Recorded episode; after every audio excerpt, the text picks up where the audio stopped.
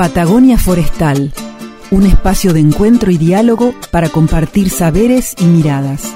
Se suma un nuevo sonido a las orquestas del día, a las orquestas del día. Se suma un nuevo sonido. Un territorio de ideas y proyectos con visión de futuro. Patagonia Forestal, un programa del CIEFAP.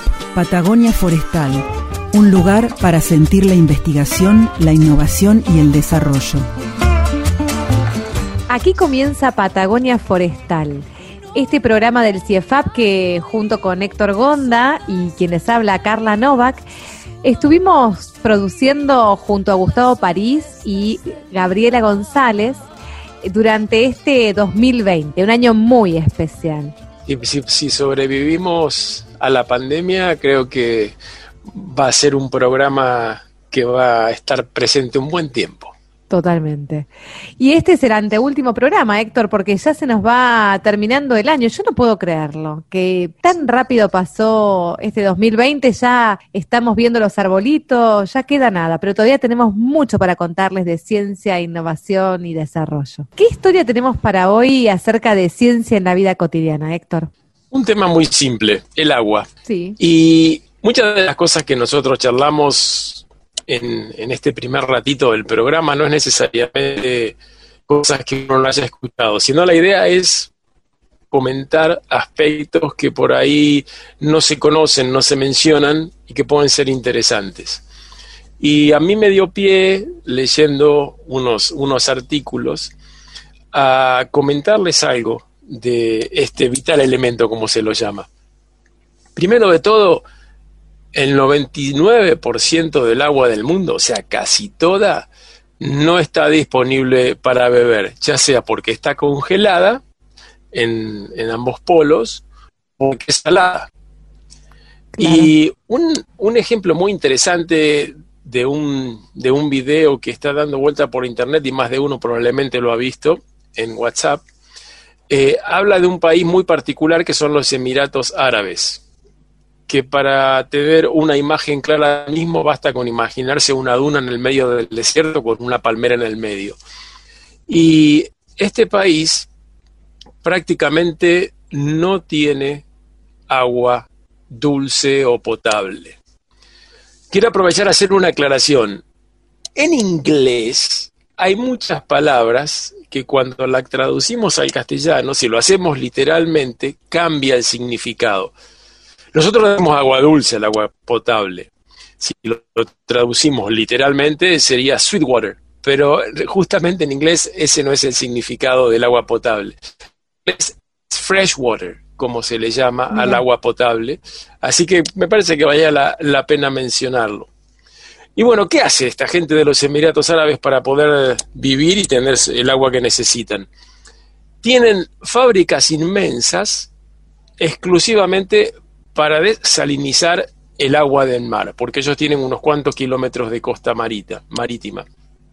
Y con sistemas relativamente sencillos de presión y filtros, procesan billones de litros de agua por día y todo el agua que usan prácticamente ha pasado por, esta, por estas plantas potabilizadoras, entre comillas, pero que son bastante más caras que las plantas potabilizadoras tradicionales. Sí, imagínense que si, Claro, si una planta desalinizadora fuera relativamente no, no tuviera alto costo, no habría limitación de agua en el mundo prácticamente.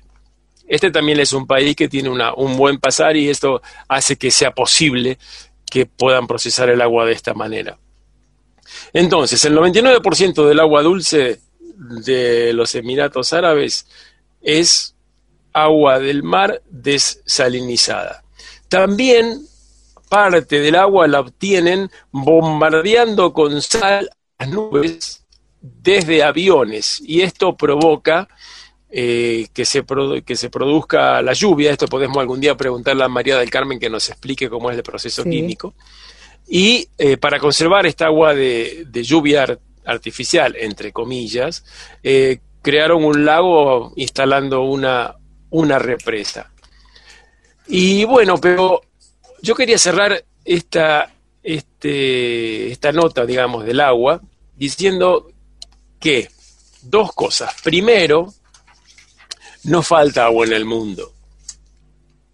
Cuando se dice falta agua, lo que se quiere decir en realidad es que hay poca agua en el estado en que nosotros la necesitamos para usar. ¿Qué quiere decir? Que no tenga sal, básicamente, ¿no? Que la podamos tomar o podamos usarla para regar las plantas. Porque incluso en los cimientos árabes, para regar las plantas, también se utiliza el agua potabilizada en estas, en estas plantas o fábricas muy, muy caras. Porque tampoco se puede regar las plantas con sal. Y lo segundo, que se habla, no, porque tenemos poca agua y se nos va a acabar. El agua no se puede acabar, porque el agua no puede salir de la tierra, no puede salir de la atmósfera. Puede congelarse, puede tener sal, no tener sal, estar bajo la tierra, estar en forma de nubes en el aire, pero la cantidad de agua que hay en el planeta va a estar por, por muchísimos años presente porque no se puede escapar.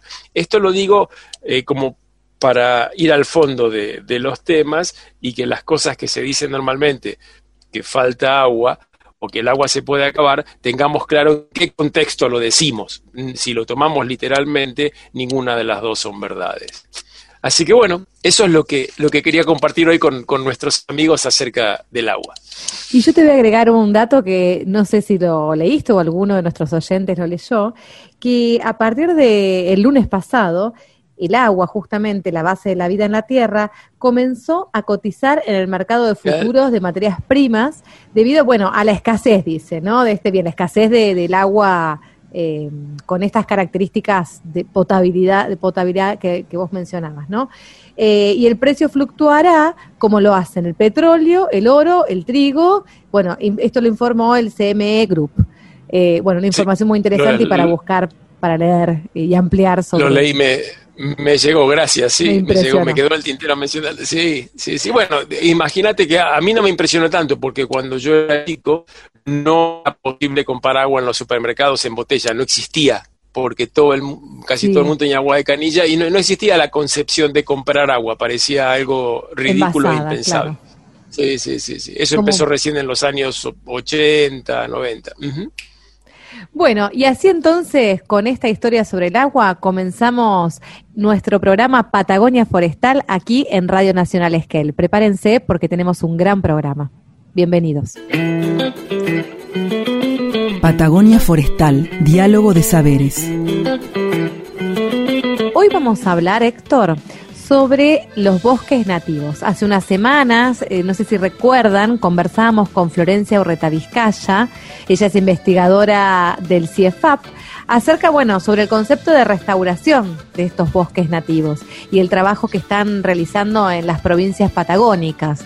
Eh, justamente en programas anteriores eh, nos contaban los profesionales de la provincia de Chubut, bueno, cuál es el trabajo que emprenden. Es muy importante porque es básicamente el corazón del CIFAP.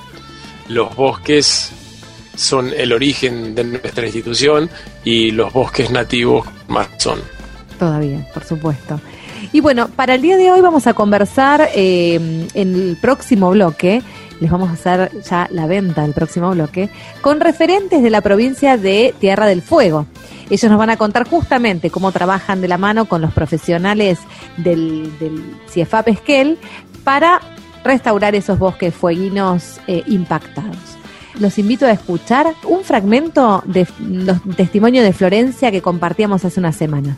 Escuchen. La definición más eh, general de la restauración ecológica es la asistencia o ayuda a un ecosistema que, que ha sido o está degradado por algún motivo. Esa degradación puede tener motivos este, o su origen en cuestiones naturales o más que nada en cuestiones antrópicas, ¿no? Por eh, el uso que ha hecho el hombre eh, a través de la ganadería, de cortas por ahí no planificadas, también del fuego. Em, entonces hay lugares que se encuentran degradados, pero esa degradación también tiene como distintos eh, niveles de degradación. Hay áreas que están muy degradadas y otras, bueno, que no tanto. Entonces hay como umbrales que uno se va fijando a la hora de eh, ver qué hacer en cada uno de los sitios. Y con respecto a, mm, digamos, esta mirada de la restauración, eh, ¿hubo un cambio de paradigma o siempre fue igual? No, eh, ha ido cambiando porque, por ejemplo, a principios del siglo, del siglo XIX, digamos, también hubieron, fue una época donde hubieron muchísimos incendios y también hubo una política de recuperación de esas áreas quemadas, pero en ese momento la política, además de lo que se conocía, eh, fue el uso de especies, digamos, exóticas que se empezaron a introducir de otras partes del mundo y se utilizó con vistas a la recuperación de esas zonas especies exóticas. Por ejemplo, hay un vivero que es este em, muy especial y creo que ustedes también ya lo han este, tenido comunicación con ellos, que es el vivero de Isla Victoria, y es un vivero que se crea en el año 1925 para atender, digamos, eh, y producir plantas para la recuperación de, las zonas afectadas por incendios, pero bueno, en, ese momento se introducen especies este, exóticas y si bien se trabaja con algunas especies nativas, no, eh, no se avanza en esa, en esa dirección. Eh, ya más adelante, digamos, en más o menos recién en los años 90 es que se empieza a, profundizar y a estudiar más la dinámica de los ecosistemas naturales de nuestra región y ahí es donde se empieza a trabajar este, sistemáticamente con, las especies nativas y donde se, digamos, se las considera y ya se las empieza a valorar de una manera donde se las considera para algunos sitios solamente la recuperación y la restauración a través de especies nativas. Y el CIEFAP comienza a trabajar justamente en estas líneas de investigación a partir de los 90. Claro, empieza, bueno, el CIEFAP empieza a trabajar eh, en cuestiones de manejo de bosques nativos y ya a fines del 90, digamos, empieza a trabajar con la parte de eh, producción de plantas y eh, restauración, en principio de sitios quemados, a través de plantación, y bueno, y evaluación de, mm, digamos, de los sitios quemados y cómo es la posibilidad de recuperación natural de esos lugares y eh, la necesidad de restauración. Comenzamos con ciprés, pero después avanzamos también en otras especies como lenga y coihue. ¿Por qué hablo de las especies por ahí arbóreas? Eh, es porque nuestras especies, eh, estas por lo menos las que nombré, el ciprés, la lenga, el coihue, son especies que se reproducen exclusivamente eh, o casi exclusivamente a partir de semillas. Entonces, cuando en las áreas quemadas no quedan árboles semilleros y las áreas quemadas tienen una superficie importante, eh, que hace que se dificulte, digamos, la llegada de semillas desde los bordes que no han sido este, afectados por el fuego, es muy difícil que se recupere la, vegetación. Entonces, hacemos foco en esas especies, pero bueno, en realidad también hemos trabajado este, con distintas especies arbustivas, herbáceas y, bueno, otro, otra, otras especies. Pero bueno, por ahí mencionar eso, ¿no? Que como las semillas este, no están en el lugar, eh, se reintroducen a partir de, plantines. Bueno, en el CIEFAP contamos con un proyecto estratégico eh, de la institución que se llama, bueno, Proyecto de Restauración y Manejo de Áreas Degradadas del Bosque Andino Patagónico. Y en ese, en ese marco, digamos, eh, lo que realizamos son estudios de base, digamos, para ver cuál es el, el efecto ¿no? de los distintos disturbios disturbios de escala estamos abordando, como el fuego, la ganadería en los bosques, eh, análisis de cómo se recuperan, digamos, qué, capacidad de resiliencia tienen esos bosques y eh, cuáles serían las mejores técnicas y las mejores maneras, digamos, de eh, recuperarlos o restaurarlos. Entonces, analizamos las condiciones, vemos la severidad en el caso de incendio, con qué severidad se ha este, quemado, y eh, establecemos, digamos, distintos experimentos para evaluar la respuesta de los plantines eh, de las especies objetivas, las especies que estamos utilizando en esos sitios eh, disturbados. Y mm, bueno, tenemos el CIEFAP por la constitución que tiene con el Consejo Directivo, tenemos este contacto y hemos realizado proyectos conjuntos con las provincias y, bueno, entonces eh, mantenemos un, ida y vuelta con las direcciones de, o las autoridades de aplicación que nos permite ir como retroalimentándonos, ¿no es cierto?, en lo que es eh, el conocimiento de estas, de estas técnicas. ya está demostrado y bueno, y después este, lo van a, conversar por ahí con otros este, profesionales que están trabajando en el tema, ¿no? Cómo eh, las experiencias de investigación, que son de una escala más bien pequeña, ¿no? Porque uno trata de controlar ahí eh, las variables, si usa, si pues, está probando la vegetación natural, si, usa protectores arbóreos, si este, hace algún tipo de manejo de la vegetación. Eh, bueno, eso se hace en escalas más bien pequeñas, pero después trasladar eso a una escala mayor es lo que se está haciendo ahora eh, en distintos proyectos, digamos, que se están realizando en la provincia de Chubut, en la provincia de Tierra del Fuego, por ejemplo, eh, donde la escala de trabajo ya ha superado las, las 100 hectáreas. Quédense, porque en un ratito nomás vamos a seguir hablando sobre restauración de bosques nativos. Escuchemos a Mi Memoria, del disco Hermano Hormiga, con la voz de Lisandro Aristimuño y Rally Barrio Nuevo deshilachada que no deja recordarme nada, solo el borde de los montes que se unen con la nada.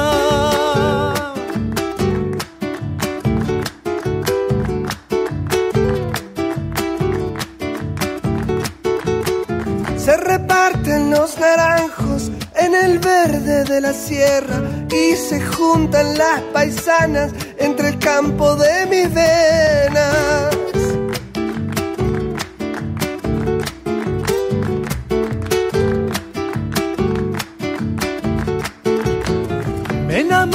De las nubes que hacen ruido y se molestan, una a una se entrechocan para empapar la tierra. Por volver a tu cuerpo intenté acordarme cada pedacito tuyo que se fuga de mi cielo.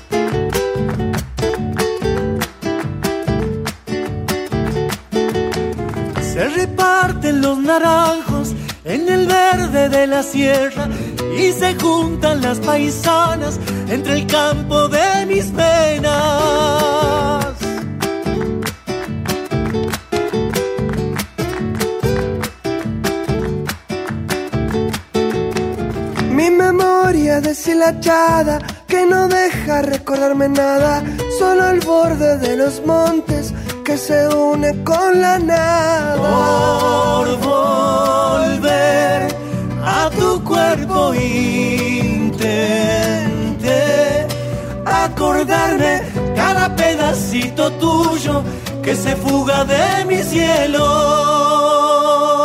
Patagonia Forestal.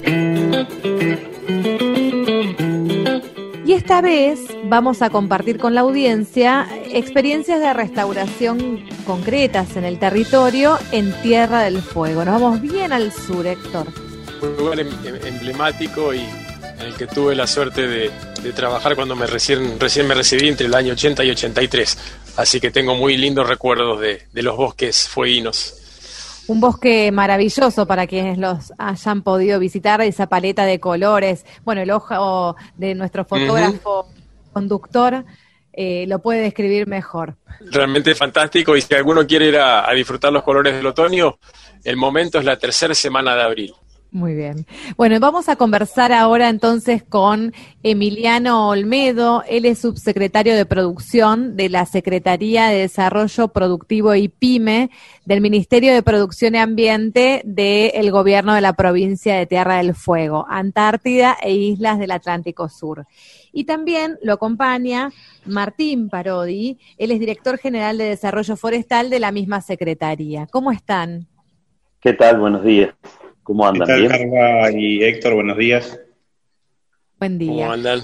Bueno, queremos que nos cuenten un poquito cómo es eh, esto de la restauración en los bosques de Tierra del Fuego. Primero, quizás para entender, sería interesante que nos cuenten cuáles son los principales impactos que sufren estos ambientes boscosos. Tenemos dos impactos, eh, a mi entender, que son los que generan mayor eh, degradación o lo que es un bosque degradado en Tierra del Fuego. Eh, uno de ellos es el castor, ¿sí? que modifica los ambientes, ¿sí? produce una modificación en los ambientes, eh, y después el otro es de origen antrópico, lo que, o sea, de origen de, porque no tenemos incendios naturales, que son propiamente los incendios forestales, que en la isla han tenido siempre su origen en alguna, en, alguna acción incorrecta o indebida desde, desde el humano, ¿no? Que son los que generan, bueno, generaron en dos grandes incendios en, esta, en la provincia, que fueron uno en 2008 y después en 2012. Hablemos un poquito de restauración, de cómo recuperar estos bosques que fueron afectados, bueno, por distintos disturbios que recién mencionaban. ¿Podés contarnos un poquito, Martín, eh, sobre el plan de restauración allí en la provincia?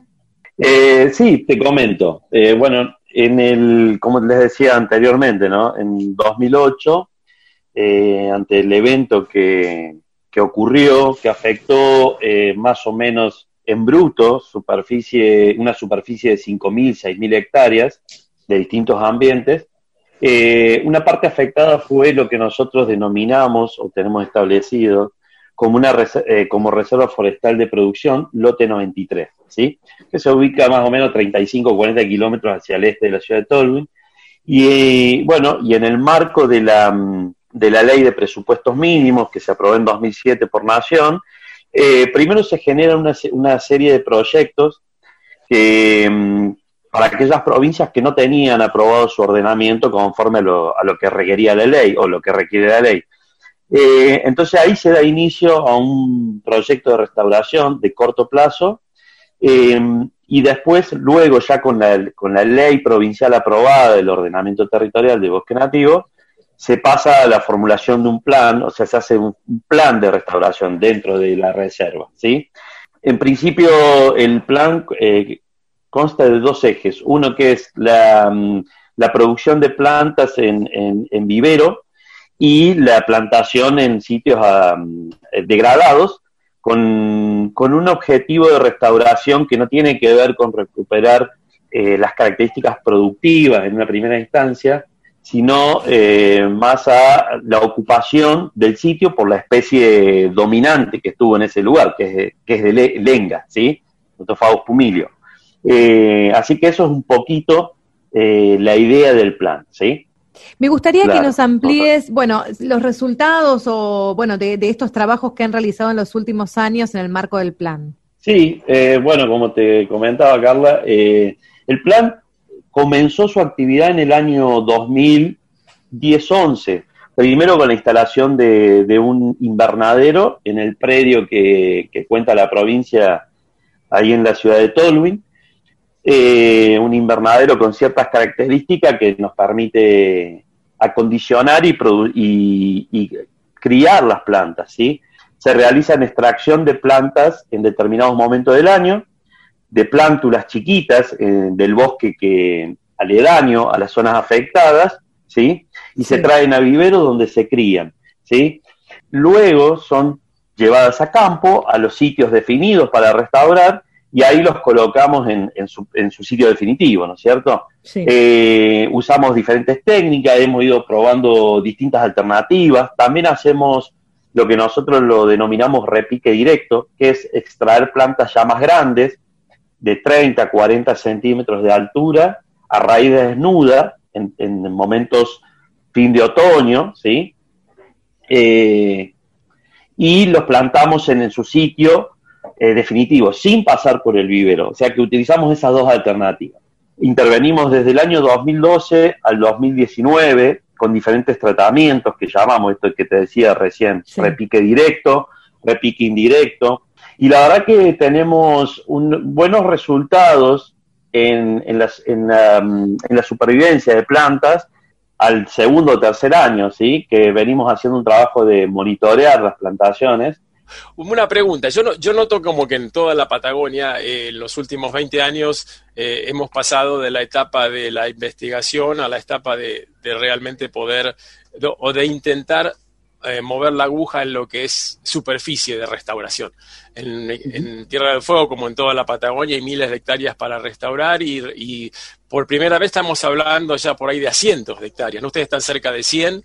Eh, ¿Qué pensás que, son los, cuáles pensás son los principales desafíos para, para poder poner la escala a este importante esfuerzo de restauración?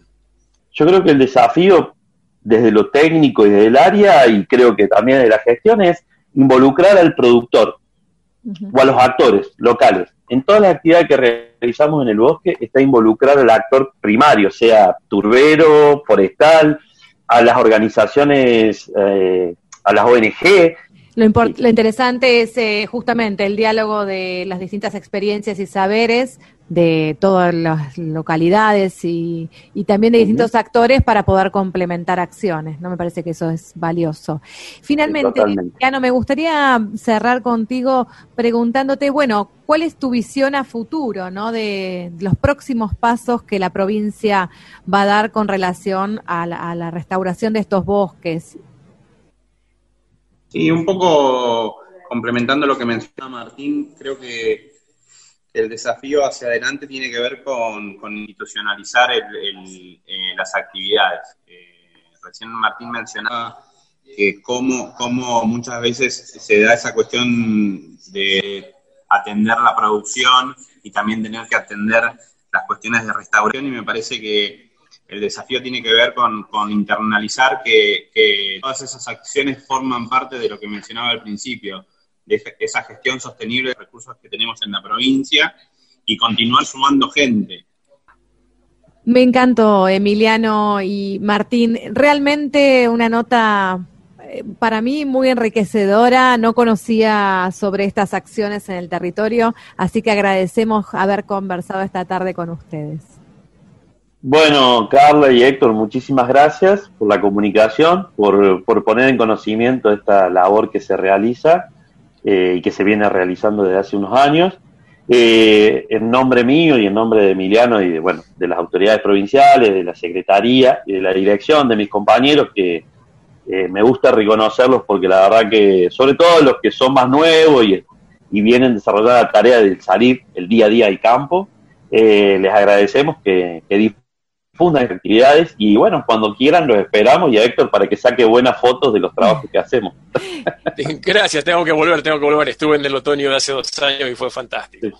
Los invitamos entonces seguramente a conversar a Dardo, la gente del vivero, porque estamos haciendo también episodios sobre viveros para la conservación, así que vamos a sumar sus voces. Hasta la próxima, Martín. Hasta la próxima, que anden muy bien, gracias. Gracias, buenas tardes. Así con esta historia de restauración en Tierra del Fuego, y la verdad que muy interesante, Héctor, ¿no? Tener un poco el recorrido de las distintas acciones en distintas provincias. Sí, y ver qué es lo que pasa en el fin del mundo. Totalmente. Bueno, nos vamos a una pausa. Escuchen este tema, Si me voy antes que vos, de Arbolito.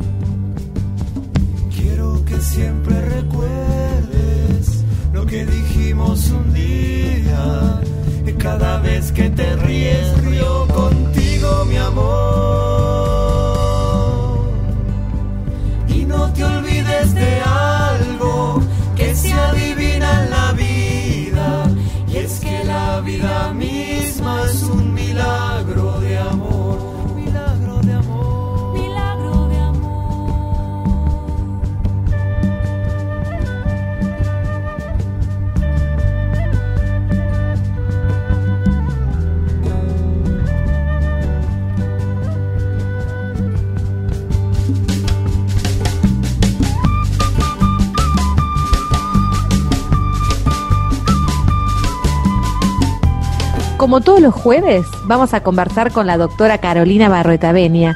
Vamos a ver qué tiene para contarnos en este bloque de Cocina Conciencia. En un ratito nomás, hablamos con ella.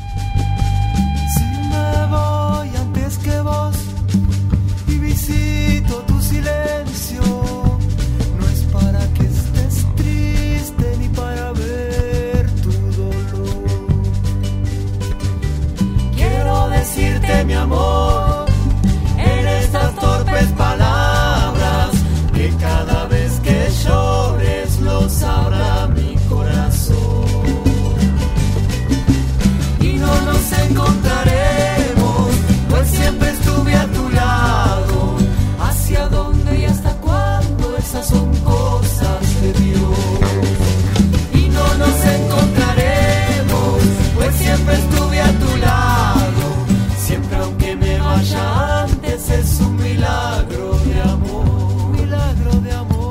Seguinos en www.ciefap.org.ar y en nuestras redes sociales. Seguimos entonces con Patagonia Forestal. Hoy vamos a hablar eh, con una invitada muy especial que nos trajo la doctora Carolina Barroeta Benia para conversar esta tarde aquí en este espacio de Cocina Conciencia.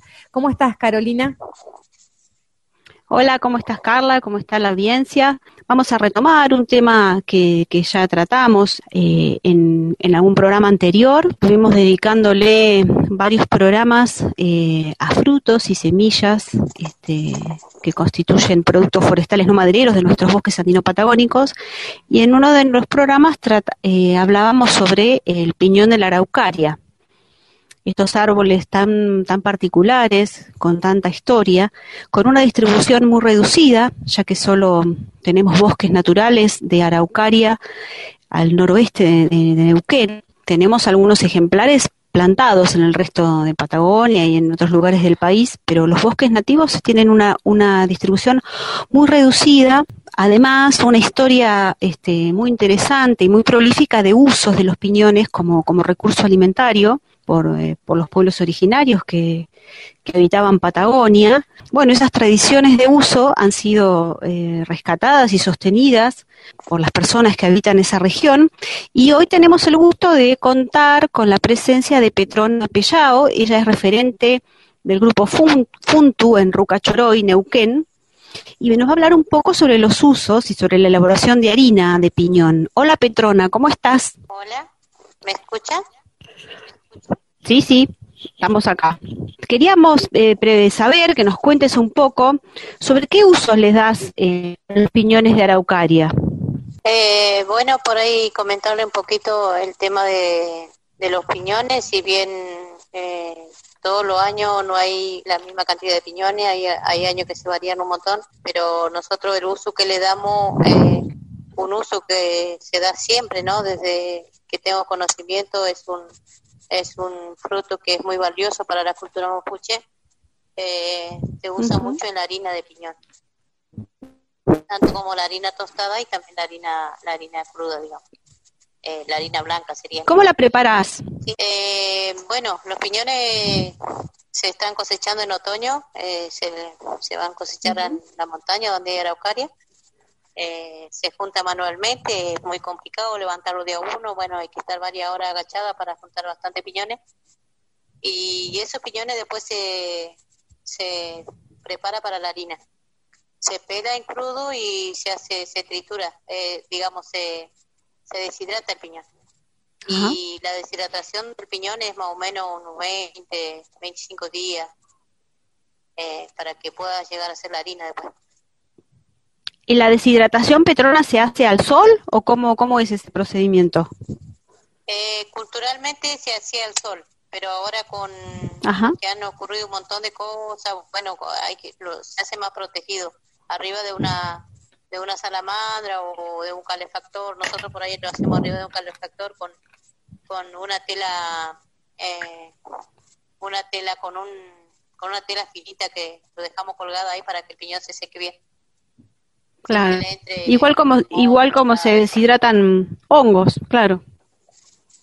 Y entonces, ¿cómo, cómo sigue el proceso? ¿Los, los deshidratan y después este y después los pelás? Se deshidrata después de pasar unos 20, 20 días, 25 días, bueno, el piñón ya está para, para la harina.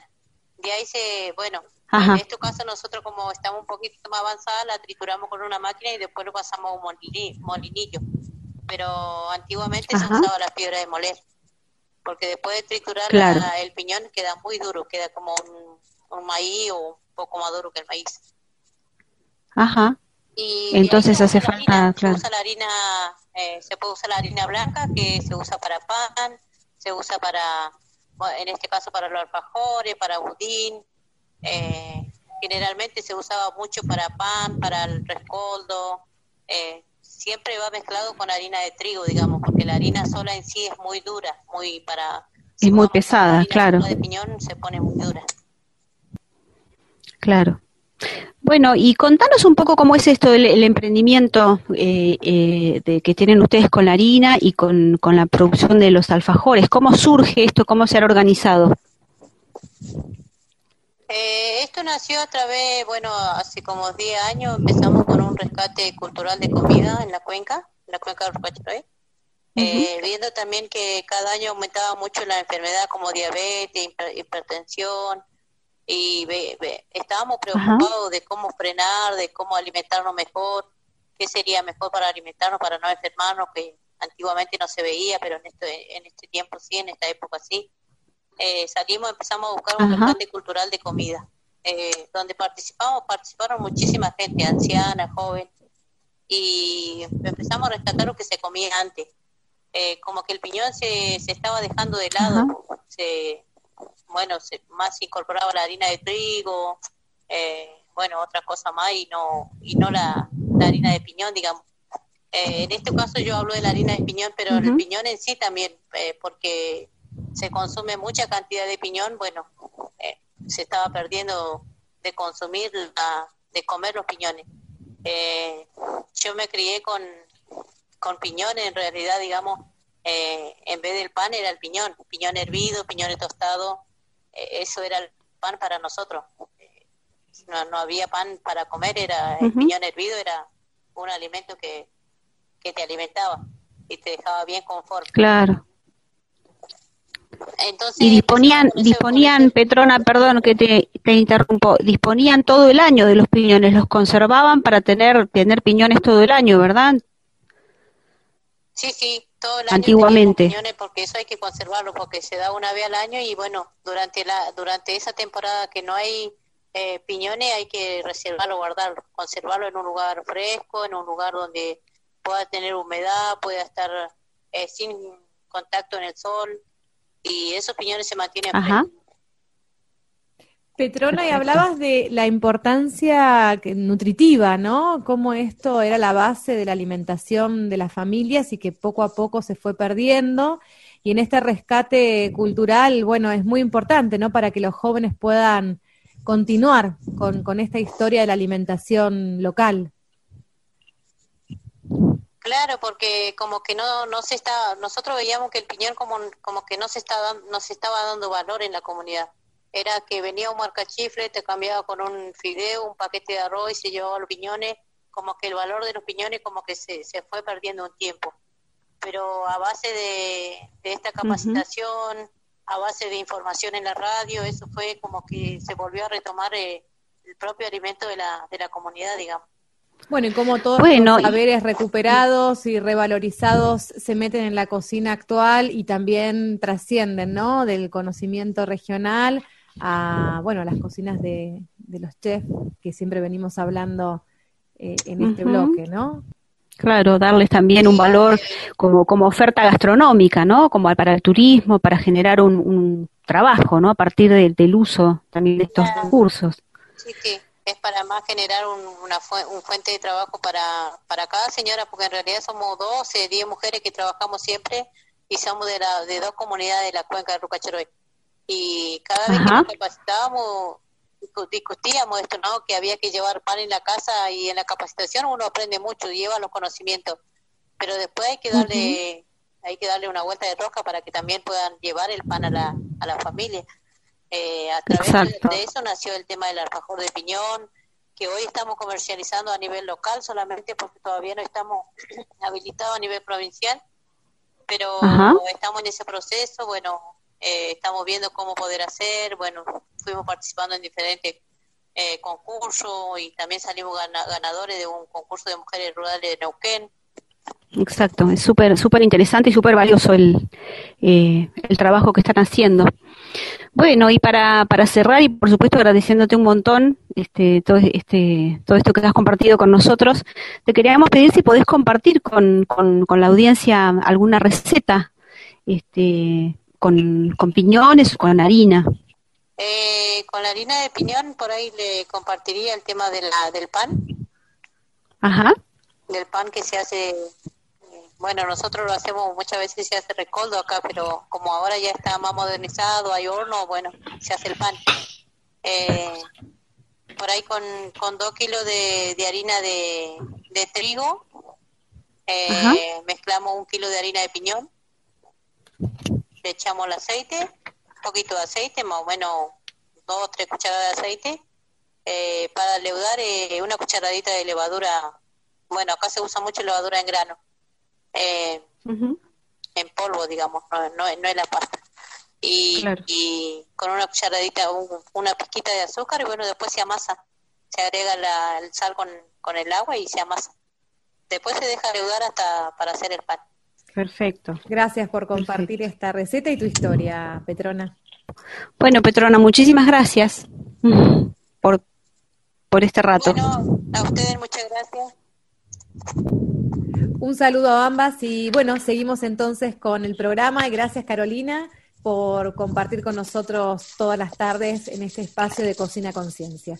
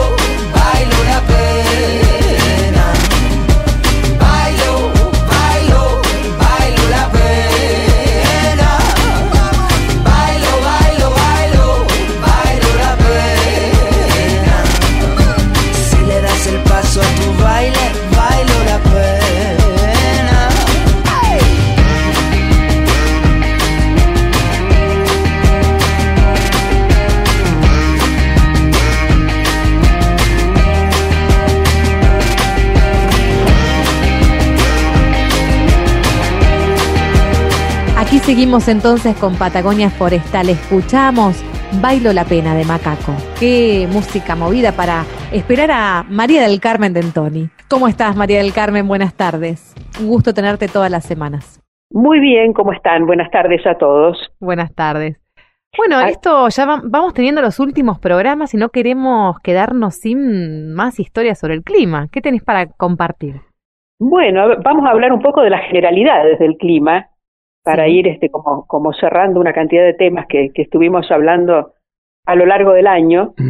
Y parece mentira que ya llegamos a fin de año realmente. Tremendo. Un año muy raro. Sí, sí, sí, año particular sí los hay. Un año muy particular, exactamente.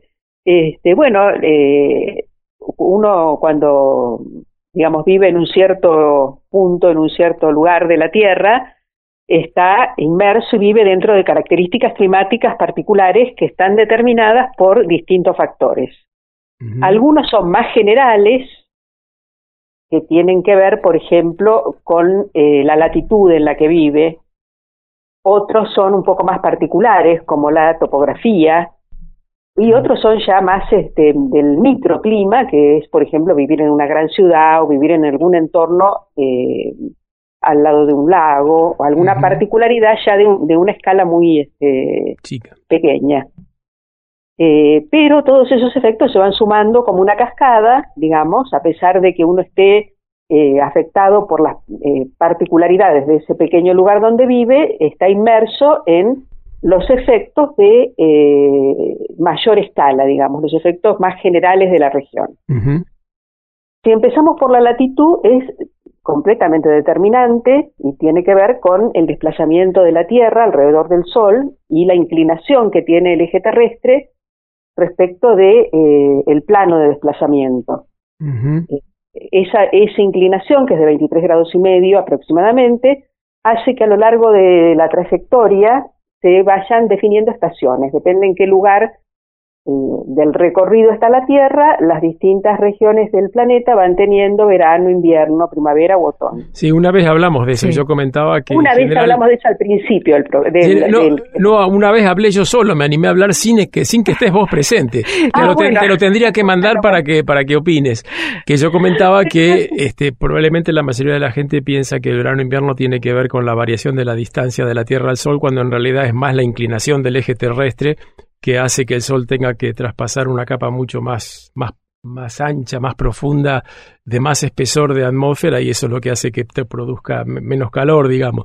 Pero es, eso es otra historia. Esa inclinación hace que la duración de los días sea distinta. También, claro, sí, sí, sí, pero bueno, eso fue otra vez que, que yo me animé a, a, hacerme el marido del Carmen. bueno, espero que digamos lo mismo. Ah, yo creo que sí que coincidimos. Bueno, entonces eh, esto marca características generales y tenemos este, latitudes, que es la latitud cerca del Ecuador, donde hay mucha radiación solar todo el año y se definen los climas cálidos. ¿sí? Luego nos vamos trasladando hacia latitudes más altas y vamos teniendo este, latitudes con eh, días más este, largos en verano, más cortos en invierno y con una estacionalidad más marcada. Después tenemos los climas en las zonas este, ya polares que son fríos todo el año. O sea, la, ubicación latitudinal nos da una eh, base para la duración de las horas luz a lo largo del año y también para la temperatura. Pero esto es bastante obvio, sin embargo no es solo lo único que marca. Mm. Asociado a esto se definen los eh, regímenes de precipitación y también de vientos. Entonces nosotros, por ejemplo, en la latitud que nos encontramos, estamos marcados por esta estacionalidad verano-invierno, por días más largos en verano, que ya los estamos viviendo, más cortos en invierno, y estamos dentro de un cinturón de latitudes en las que los vientos, en general, casi siempre, tienen una componente del oeste. Se llaman los vientos oestes, oestes dominantes. Eh, las latitudes más cerca del Ecuador están los vientos alisios. los famosos alisios, sí. Los famosos alisios. Que, lo, venimos escuchando desde la escuela primaria, pero después nos olvidamos qué, qué significa. Sí, sí, los escuchábamos en la escuela primaria. Así te iba a decir. en nuestro tiempo.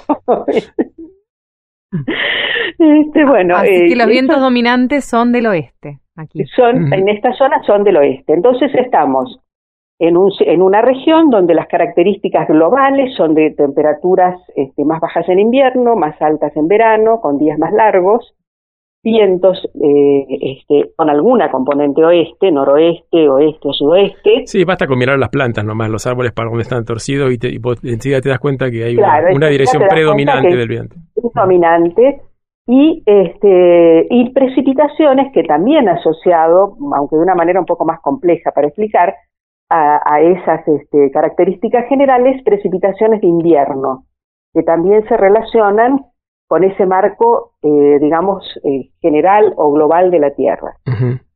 Ahora, también tenemos características orográficas, por ejemplo, en el caso nuestro, la cordillera de los Andes. Eh, por un lado está lo que se llama climas de altura. Cuando uno asciende, va encontrando climas como si fuese desplazándose hacia latitudes más altas, más frío y demás.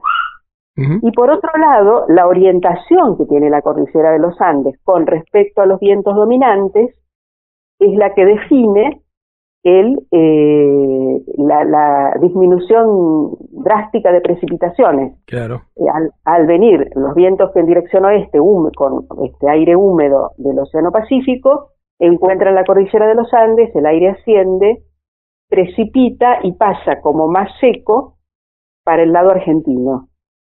Dependiendo de la altura, de los valles transversales, etcétera, puede, hay una franja donde hay un rango de precipitación, que es donde estamos nosotros en Esquel, eh, eh, donde todavía recibimos a un poquito más de precipitación y luego ya vamos a la zona de la estepa. Esta es una característica que se suma, que eh, es orográfica, y se suma o se combina con estas más generales de las que hablábamos antes. Después hay otros factores, por ejemplo la continentalidad, cómo estamos de cerca o de lejos al mar, que da también características a los climas, eh, y, este, y después ya tenemos, eh, la- como decía al principio, lo que se llaman microclimas que dependen de que uno esté ubicado en, en un lugar muy particular, afectado por las condiciones propias de ese lugar, por ejemplo, en el fondo de un valle, o por ejemplo, eh, yendo a casos de todavía menor escala, eh, por ejemplo, detrás de una cortina forestal, donde va a tener características de microclima que ya son propias eh, de ese lugar más pequeño. Por ejemplo, No, en el no bolsón, el bolsón podría ¿Cómo? ser un, el bolsón podría ser un microclima. El bolsón podría ser un micro- microclima. eh, eso no hace que no esté afectado por las características más generales Claro. de precipitación de invierno, de vientos, etcétera, etcétera. Bien. Es como si uno en cascada fuese sumando las, este, los factores climáticos. Sistema bien complejo, ¿no? Pues, Sí. Bien complejo y también hay factores que son generados por el hombre como este bueno polución como este modificación de la cobertura eh, vegetal, vegetal, con- claro. claro y otros que también son este de origen antropogénico y, y también tienen en algún momento algún defecto ¿no es Yo- cierto? Te voy a hacer una pregunta, María del Carmen, que por ahí no necesariamente la tenés que responder hoy, sino te dejo para que la pienses. Pero desde lo popular, desde lo que uno nota cuando viaja, a mí me da la sensación que cuando uno va hacia Buenos Aires o vuelve, eh, a partir de Piedra del Águila, y yendo por el otro lado sería a partir de Sierra Grande, es como que el clima cambia en ese punto en, vos haces dos kilómetros y cambia el clima. O sea, en el verano vos venís con mucho calor del norte y ya sea que vengas por la cordillera, por Piedra del Águila o por la costa, por Sierra Grande, ahí es donde se nota el cambio de clima total. Si está todo el país cálido, que pocas veces pasa, bueno, pero cuando hay un clima bien distinto entre lo que es la Patagonia y el norte, el norte está bien caliente y la Patagonia bien fresca, es como que hubiera una línea ahí recta, marcada con un, con un este, marcador indeleble bien grueso. Esa es la sensación que, que yo he tenido de los 30 años que llevo en, en la Patagonia Sí. y todas las veces Hay- que viajé al norte. zonas de encuentro de masas de aire más frías que se desplazan hacia el norte y más cálidas hacia el sur. No es siempre exactamente eh, este, Una transición ahí, debe Sí, haber. Es pero una zona de transición, claro. igual si me, como te digo, si me preguntan a mí, el lugar es ese, porque muchas veces me ha pasado de que, viste, llegás ahí y tenés que o abrigarte o sacarte un montón de ropa, según se va para el norte o para el sur. en pie del águila Sí, sí, a cargar combustible Claro, y te pones el saco. allá, estás en la transición de una, de una región con ciertas características hacia otra. Claro. Y ahí hay avances de masas de aire polares que, que, bueno, van transitando y muchas veces así se encuentran con otro tipo de, de- con aire más cálido o van cambiando sus características al transitar un continente más más caliente, ¿no es cierto? Y recibir mayor radiación y mayor este, adquieren más temperatura. Sí, y otra- y Pero otra- bueno, no es, es bastante complicado, no no es tan, No, tan- me, me imagino, yo te digo la, una la línea recta donde y- cambia Claro, y otra cosa la que, que siempre me llama la atención es que Neuquén, si bien forma parte de lo que es la Patagonia, es una de las ciudades más calientes del país. Y, y bueno, eh, es como que también está del otro lado de esa línea famosa que yo te digo. Y por estar en la estepa muy soleada Claro, también levanta bueno. temperatura, pero Ahí sí, tiene mucha continentalidad, claro, Sí. esa es la, Claro. la- la clave. Qué interesante escuchar a María. Me quiero quedar a, a conversar con ella, pero seguramente todavía queda algún temita para el 2021 que nos va a compartir y obviamente eh, para el año que vi, perdón, el- en el 2020 para compartir y otro tema para el 2021 eh, Bueno. que nos vas a, a traer. Tenemos muchas preguntas todavía Sobre Bueno, el clima de la Patagonia. conversando entonces. Bueno, muchas muchas, gracias. gracias María No, por gracias estar con nosotros. Un abrazo. Chao, chao. Chao. Y así nos vamos. Este es el anteúltimo programa. Quédense un poquito más para escuchar el último programa de Patagonia Forestal edición 2020, porque decimos 2020 porque esto va a continuar, Héctor. Sí, vamos, vamos a estar en el 2021, ya que con el envión que tomamos creo que tenemos entusiasmo para uno, dos y tres años más. Sí, y mucha programación sobre ciencia, tecnología, innovación y desarrollo. ¿Y qué te parece, Héctor? ¿Sabes que te traje hoy un tema que me encanta? Colombina. De la murga Falta y Resto, allí desde Uruguay. Escucha cómo suenan. Nos vemos la semana que viene, ¿te parece? Sí, perfecto, perfecto. Me parece fantástico y vamos cerrando el, el 2020. Hasta la próxima, los esperamos. Gracias por estar con nosotros esta tarde.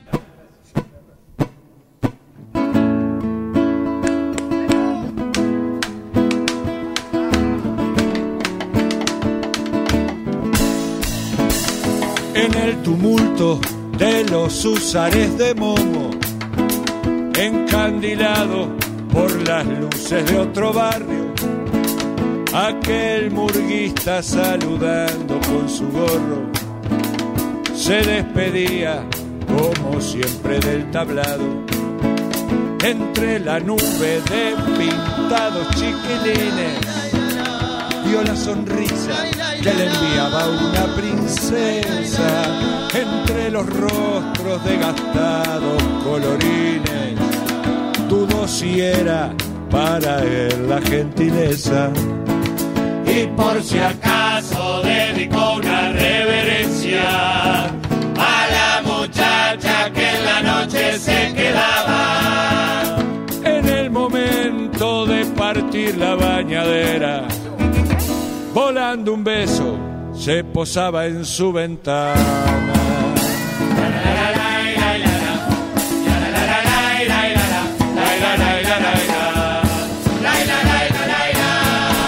y paso a paso la ansiedad lo malería. Quedaba poco del nocturno itinerario. Uno tras otro los se sucedían, se retiraba del último escenario. el disfraz en el respaldo del asiento. Polo los restos de pintura con su mano. Volando un tacho lo llevaba contra el viento, la vio justito a la salida del tablado. ¿Cómo te va? Dijo el murguista a la muchacha. Él lo cortó con su mirada indiferente. Le dijo bien y lo dejó como si nada. Y nuevamente. La princesa.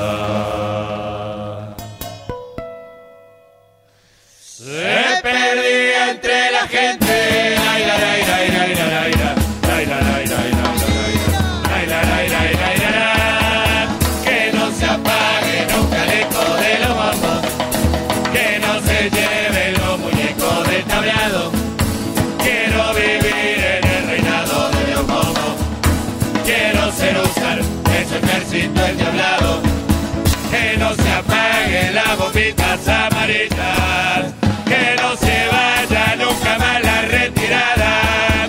Quiero cantarle una canción a Colombina, una canción. Quiero llevarme su sonrisa dibujada.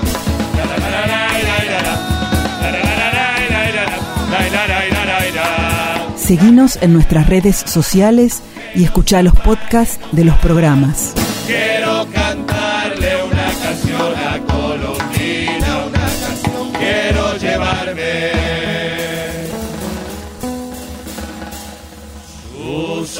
sonrisa dibujada.